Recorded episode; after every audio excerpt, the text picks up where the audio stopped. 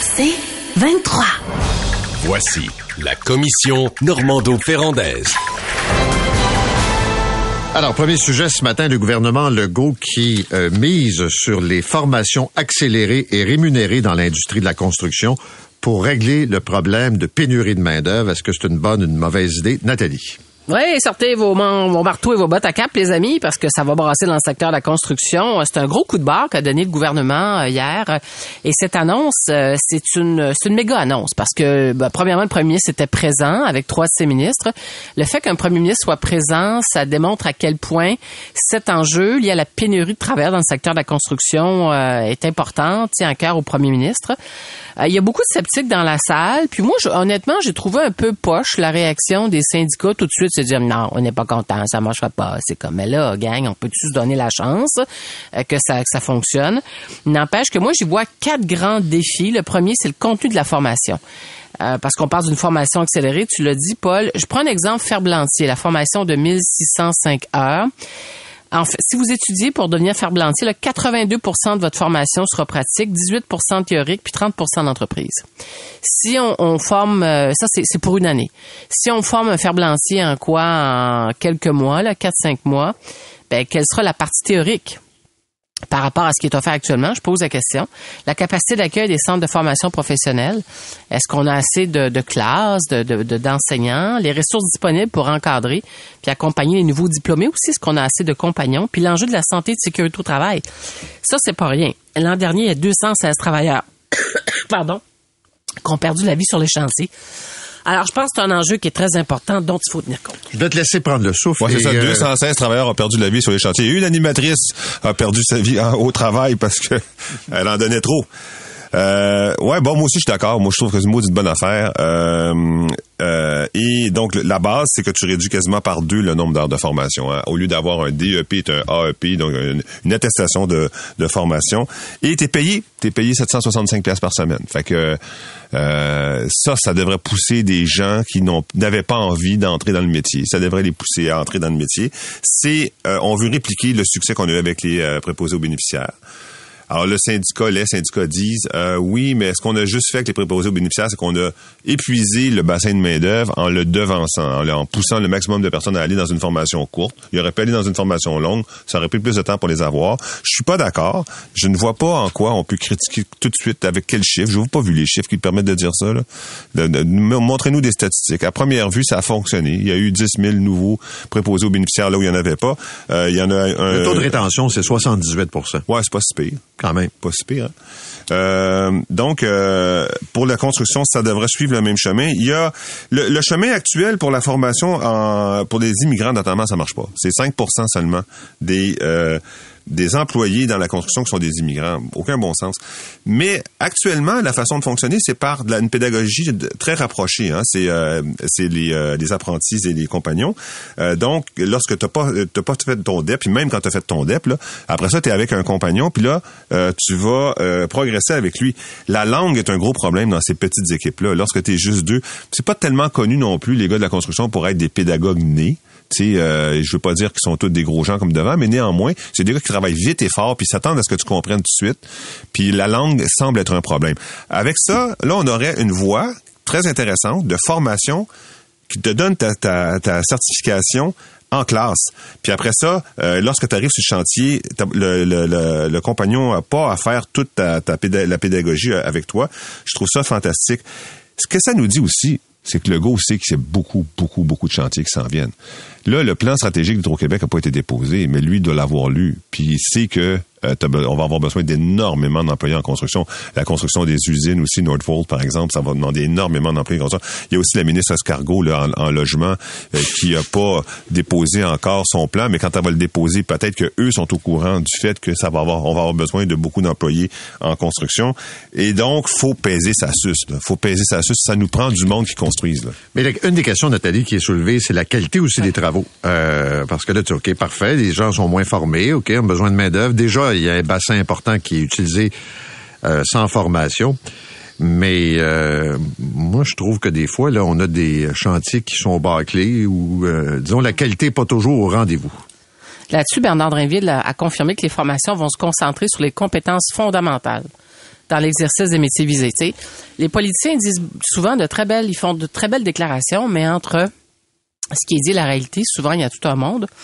N'empêche qu'il y a, un, audi- il y a un, un auditeur qui s'appelle Sylvain, qui est un entrepreneur de Rimouski, qui m'a écrit ce matin. Il dit, moi, j'aurais aimé ça qu'on me subventionne comme entrepreneur. Puis moi, j'en aurais formé des, des, des travailleurs. Lui, il dit, par exemple, euh, 20 travailleurs. tu sais. Je Bonne trouvais ça intéressant. C'est une bonne Ouais. piste, mais oui.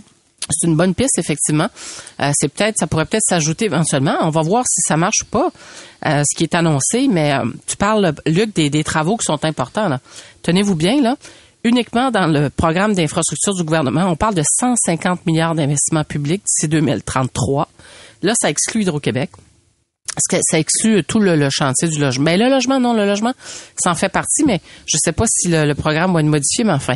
Euh, tu l'as appelé comment, la ministre de l'Habitation? La Tu ministre appelée, euh, Escargot. oui, je sais pas si c'est son costume d'Halloween aujourd'hui, ça, en fait. Elle transporte son loyer sur ses épaules. Ben, c'est parce que...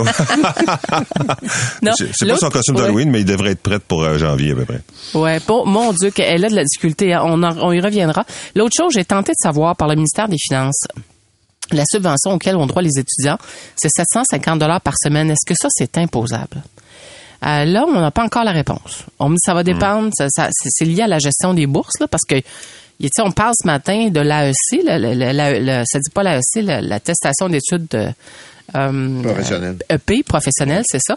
Mais il y a aussi le, il y a aussi la formation, euh, le DEP, euh, qui est un peu plus long. T'sais, moi, c'est sûr, si je suis, je suis quelqu'un qui songe à aller dans le secteur de la construction, je vais peut-être être plus tenté par le, la, la, la- DEP. l'attestation que le D'autant DEP. d'autant plus. Nathalie, si tu es un immigrant, là, il y a comme un mariage gagnant entre AEP puis PEQ, c'est-à-dire que tu fais ton attestation, ce qui constitue des études, puis après ça, tu as la voie royale pour devenir immigrant en passant par le programme Expérience Québec. Donc ça, ça devrait être une autoroute là, euh, qui devrait fonctionner assez fort. Là. Ouais, mais on verra si la- le secteur de la construction est ouvert à embaucher des personnes issues des minorités, Ouais. des communautés culturelles. Pour les femmes, c'est difficile, là, déjà. Euh, Il n'y a pas tant de femmes que ça. là. C'est en Alberta, de mémoire, qu'au Canada, qu'il y a le plus de femmes dans le secteur de la construction. Au Québec, c'est encore difficile. Mais le prochain enjeu, euh, puis Boulay le disait tantôt, c'est le projet de loi qu'il veut déposer d'ici la fin de la session Ben oui. pour faire en sorte qu'il y ait de la polyvalence. Oui. Euh, La R20, la modification de la loi R20. Et c'est ça, là, euh, s'il y a de la résistance euh, pour le premier projet, il va en avoir pour le Il va deuxième. en avoir en Saint-Siffleux. Euh, puis euh, parce que mais le petit exemple qui est donné de l'Ontario là, euh, il faut que j'en parle justement avec un, un syndiqué parce qu'il m'a appelé puis j'ai j'ai pas pu le rappeler. Mais Ontario six, six catégories, nous autres 24. Il, quand même, là, je veux comprendre pourquoi nous autres on en a tellement plus. Et puis, euh, tu sais, euh, il y a des possibilités de, il y a des dans les métiers très spécialisés, chaudronnier, ferblantier, etc. euh, euh, réfrigération, tu peux pas faire réfrigération puis plâtre, tu sais, ça donne rien. Mais euh, carrelage, peinture, menuiserie, pein- euh, et compagnie là. Un ministre de l'habitation, euh, pas de l'habitation, du travail m'avait dit un jour, tu sais, on va leur demander, parce que puis ça avait été bloqué parce qu'il y avait un lobby syndical, on va leur demander de faire légalement ce qu'ils font noir. Ah, ben voilà. Ben ouais, Quand ça, ils font un sol, parce que là. là, ils vont tirer les joints, ils vont, ils vont faire la peinture, ils vont, on va Faire leur la. Ben oui, on va leur demander ça. Juste un élément. Oui, mais là, même que- sur les oui. chantiers, les amis, là, là-dessus, là, parce que on a déjà fait ce sujet-là, puis les auditeurs ont réagi en disant, ben, on le fait déjà dans certaines circonstances. Ouais, t'as pas le droit. Mais, mais je sais, sauf que, tu sais, entre, entre le, la, la réalité puis, puis ce qu'on dit sur le plan politique, euh, mais là, on faut comprendre que l'annonce qui a été formulée hier, qui a été confirmée hier, ça, c'est le premier jalon d'une grande réforme, de la, du, grand, euh, du grand ménage que souhaite faire le ministre de, de, de, de- Oui. du travail, oui. Voilà, exact. c'est Mais euh, un élément, un élément qui pourrait vraiment faire tout capoter, c'est la disponibilité des formateurs. Parce que en ce moment, il y a des files d'attente au DEP. là. C'est pas vrai que le, le, le DEP ça marchait pas juste parce que c'est trop lent. Il n'y a pas de formateur. Euh, tu, si tu, tu travailles dans l'industrie, tu es beaucoup mieux payé si tu es au travail que si tu t'en vas faire de la formation pour avoir des nouveaux travailleurs. Alors, en ce moment, il y a des files d'attente dans presque tous les métiers. Il y en a pas. Et puis, il y a pas, pas d'école non plus en réfrigération. Il y a deux écoles euh, dans tout le Québec. Ça, ça veut dire quoi? Ça veut dire que y a-tu des gars qui vont accepter, des gars, des filles qui vont accepter de déménager pour aller euh, faire leur formation parce qu'elle est plus courte, parce qu'elle est payée? Espérons que oui. Mais après ça, faut que tu trouves le formateur, l'enseignant. Il y en a pas pour l'instant. On s'arrête là-dessus et au retour, euh, ça c'est particulier, on va parler de la ménopause. Euh, hier, une étude euh, nous apprenait que c'est 540 000 journées de travail perdues en lien avec les symptômes de la ménopause. C'est quoi l'impact budgétaire, c'est quoi l'impact sur les salaires? La commission Normando-Ferrandaise. Alors, selon une étude faite par la firme Deloitte, chaque année, les femmes perdent 540 000 jours de travail en lien avec des symptômes de la ménopause, des symptômes qui sont non traités, ce qui représente, dit-on, plus de 3 milliards de dollars annuellement. Est-ce que ça doit nous amener à revoir une forme d'équité salariale ou de revoir la rémunération? Luc? On pourra pas, je pense pas que c'est possible, mais c'est un vrai problème. C'est un article, euh, donc euh, tu l'as dit, c'est une analyse de Deloitte, mais c'est un article sous la plume de Marie-Ève Cournoyer dans la presse. Euh, les femmes subissent des baisses de revenus à cause de la ménopause, qui a parfois une incidence importante sur la capacité de travail, l'efficacité, l'énergie, le dynamisme.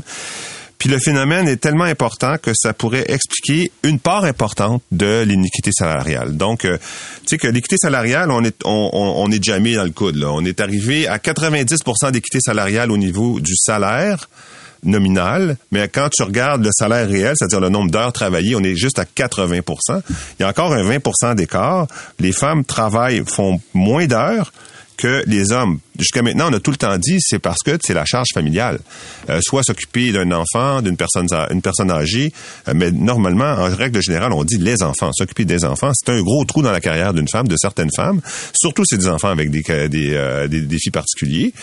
Et alors ça, c'est identifié, souligné, tout le monde le sait, tout le monde est au courant de ça. Il y a eu énormément d'efforts qui ont été mis aussi sur l'enfance et de dégager les femmes euh, dans la mesure du possible de ces, de, ces tâches-là avec les CPE, les congés parentaux, les horaires variables, les congés de maladie dans les entreprises qui sont donnés même euh, quand c'est la, maladie de l'enfant et non pas la maladie du travailleur. Euh, il y a eu toute la question de la séparation aussi, où les, les, les pensions sont saisies directement sur les salaires. Je pense que la question de savoir est-ce que la femme est responsable de la famille, est plus responsable de la famille, fait plus de travail, c'est oui. Mais là, il arriverait une deuxième catégorie qui est qu'on n'a jamais vu, qui est sous le radar, qui est la ménopause.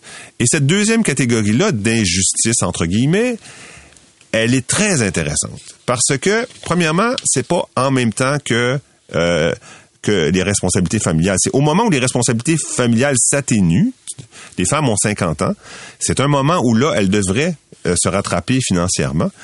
Euh, et c'est un moment qui va être important pour déterminer le salaire à la retraite. Or, à ce moment-là, il y aurait jusqu'à 10% des femmes qui sont pas capables d'exploiter au maximum leur force de travail. Hmm. Ben, tout d'abord, on vit un très grand moment de radio aujourd'hui, dans ce moment même. Je n'aurais jamais pensé parler de ménopause avec Paul Arcan et Luc Ferrandez. Puis c'est Luc Ferrandez qui a proposé le sujet en plus. Oui, oui, oui. Exactement. Ce qui arrive une fois par année. Non, non, non, mais je, je, dis, je vous le dis, là. Moi, je fais la vague, je suis sans voix. Quand j'ai vu que tu choisissais ce sujet, je me suis dit, c'est extraordinaire. Et toi, Paul, que tu parles de ménopause, comme c'est-tu la première fois probablement dans ta carrière de radio que tu parles de ménopause? Non, non, non, ah, ben non. J'ai parlé avec euh, quand Véro a fait son documentaire. Euh, J'en ai parlé avec des médecins. Euh, J'avais eu une discussion, j'oublie avec qui. Parce que un des enjeux que Luc soulève, quand une femme, par exemple, arrive à 50 ans et tout ça, sur le plan professionnel, elle est souvent à, un niveau de sa carrière là, qui est déterminant. L'expérience a été acquise. Elle, peut aspirer, ouais, elle peut aspirer Top Gun, tu sais, elle peut aspirer à des postes importants. Et là arrive cet enjeu de la ménopause qui fait en sorte que euh, elle doit prendre pendant un certain temps d'autres types de décisions. Fait que c'est pas banal, puis c'est, je pense que c'est important qu'on en parle aussi. Très important. Moi, je salue, Luc, ton ouverture à revisiter la loi sur l'équité salariale. Mais avant tout, il faut permettre aux femmes d'être soignées. Et ça, c'est un véritable drame. Chaque fois que je fais ce sujet-là, si vous saviez à quel point il y a des femmes qui souffrent, elles souffrent en silence. Souvent, elles sont ridiculisées par leurs médecins qui banalisent leurs symptômes. Parce que le, texte qu'a écrit Maria Fournier dans la presse se réfère à l'étude de, de euh, qui, euh, qui a été produite, l'étude qui a été produite pour la Fondation de la ménopause du Canada. Et, pardon, ce qu'on apprend effectivement, c'est des données fort intéressantes sur l'impact sur le marché du travail. Mais la première, premier geste qu'on doit poser, là, c'est d'avoir un, système de santé, c'est d'avoir un corps médical qui soit à l'affût et qui soit compatissant, euh, qui soit euh, à l'écoute de toutes les femmes qui souffrent. Et c'est pas pour rien que le, le- le documentaire de Véronique Cloutier a connu un, un succès comme celui-là. Là. C'est parce que les femmes, euh, tu sais, tu as un problème d'hormones, puis souvent on te dit, ben euh, ça va passer. Là. Les chaleurs, euh, ça vient avec. T'as pas le choix. Là. Excusez-moi, non, non, non. Puis moi, je suis là-dedans en ce moment. Là. Je vous parle, j'en ai des chaleurs. C'est pas à cause de vous deux, les amis. Rassurez-vous. J'en ai des chaleurs. Non, mais puis faut, faut, faut être décomplexé pour parler de ce sujet-là. Une femme qui se fait prescrire des antidépresseurs pour soigner ses symptômes de la ménopause ou sa préménopause, c'est un scandale qui devrait être dénoncé. Puis les femmes devraient résister. Moi, j'ai invité les femmes à écrire au Collège des médecins pour manifester leur mécontentement par rapport au peu d'attention que re- qu'on reçoit en général du corps médical. Je mets pas tous les médecins dans le même panier. là. Des médecins qui sont extraordinaires. Mais il y en a trop de médecins qui ne, ne soignent pas les femmes correctement. Alors, Luc, avant de revisiter la loi sur l'équité salariale, on pourrait peut-être, bon, régler ce- ce- cet aspect-là de la chose. Oui. Puis l'autre, c'est peut-être de donner des congés. De, de- des congés qui permettraient à des femmes euh, de, de s'en prévaloir lorsque les journées sont plus difficiles, parce que oui, il y a des journées qui sont plus difficiles. Puis pourquoi faudrait être pénalisé parce qu'on est une femme puis qu'on vit avec ces symptômes de la ménopause ou de la préménopause? Alors, euh, les femmes sont révoltées, je vous le dis là. Euh, c'est, on sort pas dans la rue là pour s'exprimer là, parce que mais on, on commence à en avoir ras le pompon là, vraiment. Je vous le dis, les femmes sont sont vraiment à bout là. D'autant plus, Nathalie, que c'est pas facile à identifier. Tu sais, là, toi, t'as le rhume, on t'entend, là. Euh, ça, fait- ça s'entend, tu sais, c'est, c'est clair. Euh, la ménopause, ça s'entend pas. Euh, puis, euh, le problème... dépend. Ah, oui.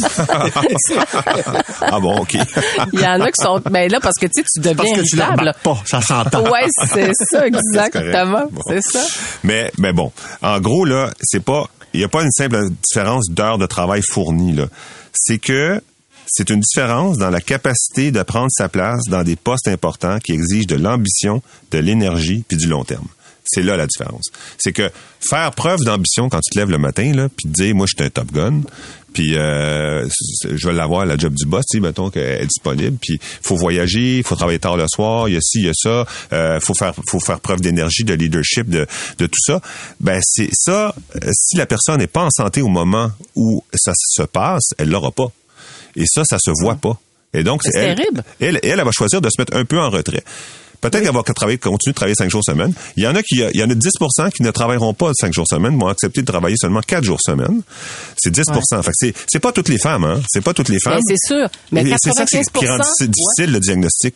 Non, mais euh, Luc, 95% des femmes sont touchées par les symptômes euh, de la de la préménopause ou de la ménopause, puis 67% ont un inconfort à informer le gestionnaire de ce qui se passe. 24% euh, font des efforts pour cacher leurs symptômes. Puis en parlant de symptômes, là, tiens, je vous en décris six là. 62% des femmes ont des bouffées de chaleur, 57% des troubles du sommeil. Hey, écoute, des troubles du sommeil, toi. Tu passes des années à pas dormir. C'est sûr que c'est sûr que tu t'endures pas là quand tu arrives au bureau euh, auprès de ta famille. 39 ont des sauts d'humeur. Hein? Tu disais, Luc, que Mhm. Ça euh, des fois ça pas. paraissait pas. Ouais. 32 d'anxiété, l'incontinence urinaire, euh, des palpitations cardiaques. C'est extrêmement souffrant. C'est souffrant. Et euh, moi, j'espère aujourd'hui que notre chronique va faire œuvre utile et que les, les patrons, les gestionnaires qui sont à l'écoute, là, ben, vont, ben, premièrement, premièrement, arrêter de faire des jokes plates, ça ménopause, après ménopause. Déjà, tu sais, ça, ça nous aide. Ça, c'est quand même, euh, ça serait dommage. Ben, Il ne reste plus beaucoup de domaines dans lesquels on peut faire des jokes. Luc, Luc. Mais là, savez-vous quoi? Les gars, on n'a pas encore parlé d'andropause parce que l'andropause, c'est la ménopause des Ben oui. hommes. Mais ça aussi, c'est pas facile pour les hommes. Mais non, mais honnêtement, j'ai l'air bien sérieuse là aujourd'hui, mais c'est parce que j'essaie d'exprimer euh, le plus euh, le plus correctement possible euh, tout euh, tout ce qui habite une femme quand on vit ces grands changements, par ces grands changements hormonaux comme ceux-là, là, tu te comprends plus, Euh, tu sais pas ce qui se passe dans ta vie. Écoute, c'est fou, là, les témoignages qu'on entend. Moi, je tiens à lever mon chapeau à la docteure Sylvie Demers, qui est une pionnière. Il y a les hormones bioidentiques, là, c'est beaucoup grâce à elle. Elle la forme des médecins, justement, pour qu'on puisse mieux soigner les femmes. Et puis, ben, salutations également au, au ministre Christian Dubé. On est très critique là, envers lui, mais c'est grâce à lui si les hormones bioidentiques aujourd'hui sont couvertes par la RAMQ. Et j'ajouterais à ta liste euh, Hum. Diane Francaire, l'ancienne présidente de la Fédération Oui. des médecins spécialistes. Parce que je cherchais avec qui je vais parler de ça. C'était au mois de mai, je l'ai retrouvé. Là. Et, euh, mais elle est éclairante d'abord parce que, euh, comment je dirais, elle comprend et mesure les enjeux. Et Hum. Offre des solutions aussi. C'est pas juste voici le constat là. Pour des femmes qui sont rendues à un tournant dans leur carrière, puis comment être capable de conjuguer ça, et ça peut se faire. C'est pas que c'est simple tout le temps, mais ça peut se faire. Et c'est probablement avec son expérience, évidemment, comme médecin, mais aussi comme présidente de fédération. Mais comme femme, Paul, écoute, court. elle a dû avoir des symptômes de Oui, ménopause. oui, aussi. mais ce que je veux dire, c'est que d'avoir atteint des postes importants, Exact. puis d'occuper encore des postes importants, Mm. c'est une des, des personnes qui est la plus euh, éclairante sur ce sujet-là. Très bien dit. Merci à tous les deux. C'est 23.